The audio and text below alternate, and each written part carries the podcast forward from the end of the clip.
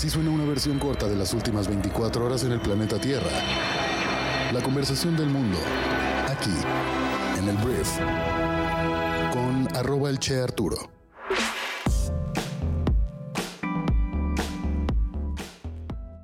Muy buenos días, bienvenidas, bienvenidos a esto que es el brief para este jueves 7 de septiembre. Yo soy Arturo Salazar, soy tu anfitrión y uno de los fundadores de Briefy y en este podcast vas a informarte con un resumen de las noticias que debes conocer el día de hoy para ser una persona bien informada. Muchísimas gracias por estar aquí y vamos a comenzar con esto que es el brief. Arranquemos hablando de México y caray qué días tan interesantes vienen por delante porque fue Claudia, fue Claudia.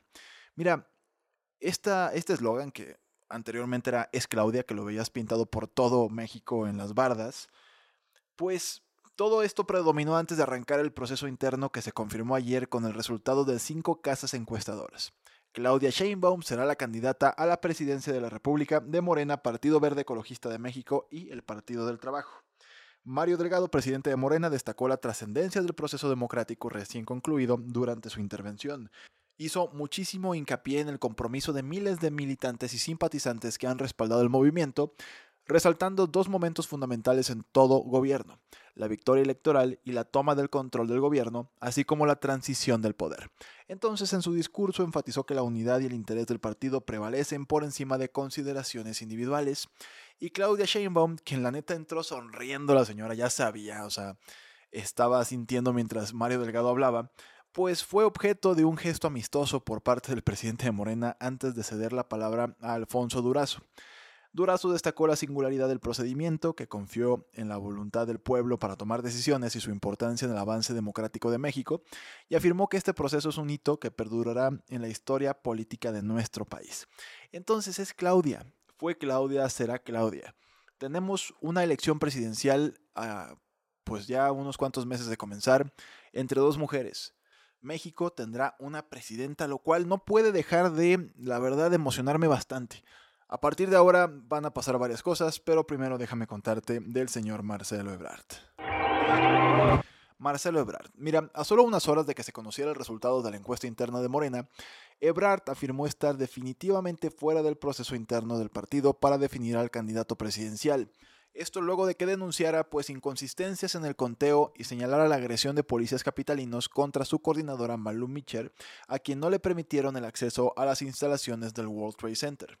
En entrevista con Azucena Urest, Ebrard fue cuestionado sobre su permanencia en el proceso al interior del partido, a lo que respondió, sí, definitivamente, entiendo que esa fue su posición, nosotros ya no estuvimos en el conteo. En términos del partido, en este proceso nosotros nos sacaron, nos dejó fuera la policía. Marcelo entonces acusó que a sus representantes se les excluyó del conteo de boletas para definir al candidato presidencial de Morena. No hubo nadie de su equipo adentro viendo por quién votaba o por quién votó la gente, a pesar de que su equipo contaba con todas las acreditaciones para estar presente. Y también expresó pues su repudio por la manera en la que fue tratada la senadora Marta Lucía Mitcher después de que él y su equipo expresaran su intención de pedir la reposición del procedimiento. Tal cual Marcelo en algún momento antes de que se diera el anuncio de quién había ganado, él dijo, ¿saben qué? Que vuelvan a hacer las cosas que vuelvan a hacer toda la encuesta, no importa si yo gané, esto se tiene que hacer de manera perfecta para que no haya ningún tipo de cuestionamiento. Al final del día, la verdad, pues Claudia Sheinbaum era la persona que se veía pues más favorecida por diferentes gobernadores de todo el país, por el mismo presidente de la República, los recursos que se utilizaron en todo México para pintar bardas, montar espectaculares, posicionar su nombre, pues funcionó, funcionó y será Claudia Sheinbaum la persona, la mujer que encabezará a Morena Partido Verde y el PT el siguiente año en las elecciones presidenciales. Marcelo Ebrard al final de todo esto dijo que el día lunes va a definir, pues, qué sigue para él. Al parecer dicen por ahí que hay un tema de acercamiento con Movimiento Ciudadano. Son chismes, la verdad son chismes. Digo, por lo menos es la información que sale de fuentes de reporteros que saben mucho de todo esto. Veremos qué ocurre con Marcelo. Yo creo que tiene que tomarse algunos días para pensarlo. No creo que a él le convenga realmente salirse del partido. Si ya lo dejaron fuera de esta competición, irse a otro movimiento, probablemente lo único que provoca es que no se quede ni siquiera con un puesto en el Senado o algo así. Entonces, bueno, fue Claudia, será Claudia la contrincante de Xochitl Galvez el próximo año. Ahora, vamos a hablar del PAN, porque el Partido Acción Nacional parece que no aprendió nada de la misma comunicación de Xochitl Galvez. a la hora de que el presidente de México le dice que ella era una persona que era un títere de Claudia X González y diferentes partidos de la oposición, pues Ochil salió a decir, ¿sabe qué, señor presidente? Usted es un machista porque, pues, asume que una persona no puede ser por sí misma la candidata o la persona adecuada para, pues, liderar un movimiento. Tiene que ser un hombre quien me ponga aquí. Habiéndole valido madre al señor Marco Cortés, presidente nacional del PAN, Ayer lo que dijo Marco Cortés es que el presidente de México había impuesto a la ex jefa de gobierno para hacer el poder tras el poder. Voy a citarlo textualmente. Por fin acabó el desvío de recursos públicos y despilfarro en bardas, espectaculares, camiones y revistas. Se confirma lo que era más obvio. Desde hace dos años, Obrador impuso a Sheinbaum porque quiere seguir siendo el poder tras el poder. Tal cual lo que está diciendo Marco Cortés es que, pues, Claudia Sheinbaum, títere, va a estar ahí, pero el que va a mandar es el señor Andrés Manuel López Obrador. Más allá de que tú creas o no que esto es verdad, es la misma narrativa. Y yo no sé por qué Marco Cortés, y esto va a ser bien importante para la candidatura de Xochitl Gálvez. La alineación de estrategias de toda la oposición tiene que ser la misma, porque si tú dices que el presidente de México es un machista por pues estar diciendo que Xochitl no puede por sí misma, pues ahora sale el presidente del PAN a decir que Claudia Sheinbaum pues no puede por sí misma tampoco. Entonces, ¿dónde lo deja parado a él? Y a todo el panismo, ¿no? Esto se va a tener que tratar con pincitas, por supuesto que hay mucha gente que no quiere el PAN, que no quiere el PRI, que no quiere Morena, y en estos momentos, a mi parecer, deberían permitir que más bien Xochitl Galvez dicte hacia dónde quiere llevar su comunicación, que me parece que lo ha hecho correctamente en esta etapa inicial. Posteriormente tendrá que agarrar mucha fuerza y respaldo de más personas, pero la estrategia, la comunicación, el tono tiene que ser el mismo. Entonces esperemos que por el bien de Xochitl Galvez se unifiquen los discursos y bueno, con esto me parece ya se acabó la política en México de este brief. Ahora, Hablemos del aborto en México, porque este martes la Suprema Corte de Justicia de la Nación de México tomó la decisión unánime de despenalizar el aborto a nivel federal.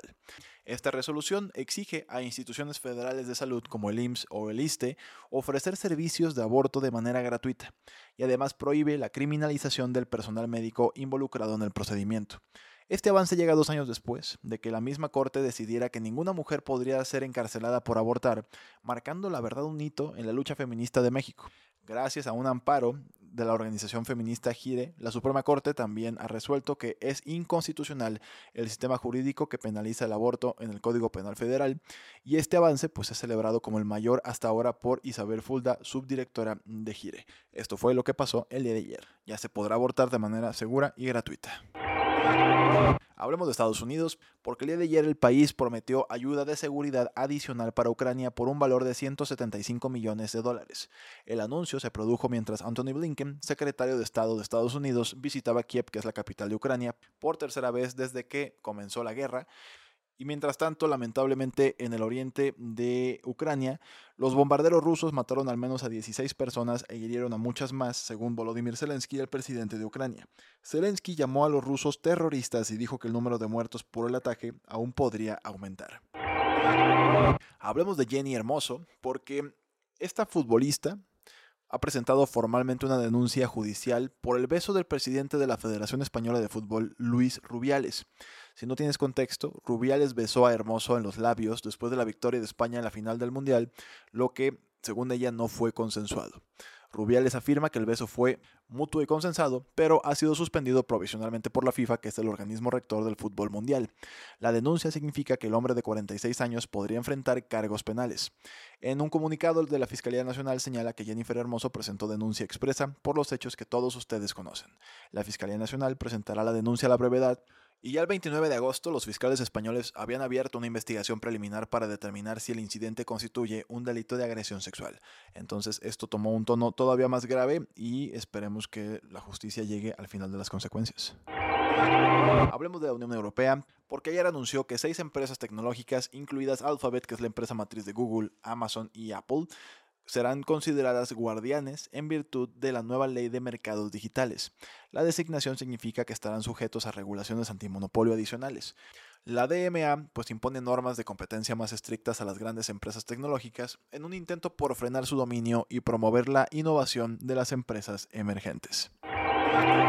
Los últimos tres meses han sido los más calurosos jamás medidos según el Servicio de Cambio Climático Copernicus, un programa financiado por la Unión Europea. Te cuento un poco más, el mes pasado fue el agosto más cálido jamás registrado y el segundo mes más caluroso de la historia después de julio del año 2023, con temperaturas estimadas en 1.5 grados centígrados por encima de los promedios preindustriales. En agosto, las temperaturas de la superficie del mar también alcanzaron 20.98 grados centígrados, que es su media mensual más alta. Hablemos de Harvard, la gran universidad, la que mucha gente quiere ir o ya fue, porque fue nombrada la peor universidad para la libertad de expresión en Estados Unidos por la Fundación para los Derechos y la Expresión Individual, que es una organización a favor del discurso. La universidad obtuvo una puntuación de 0 sobre 100 en su clasificación, que se basó en una muestra de 55.000 estudiantes universitarios de todo el país. El informe decía que las campañas para retirar la invitación a los oradores contribuyeron a un ambiente de discurso abismal. Antes de irme, quiero hacerte mi recomendación del día en Briefy, nuestra plataforma educativa para líderes de negocios, que es una lección que se llama Los datos erróneos están arruinando la productividad de tu equipo.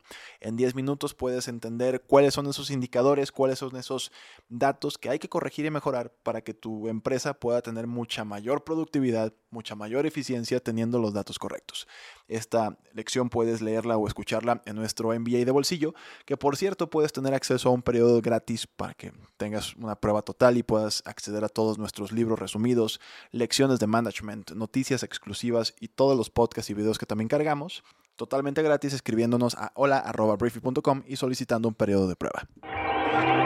Esta fue la conversación del mundo para este jueves. Espero que te genere mucho valor y nos escuchamos el día de mañana viernes en la siguiente edición de esto que es el brief. Yo soy Arturo. Adiós.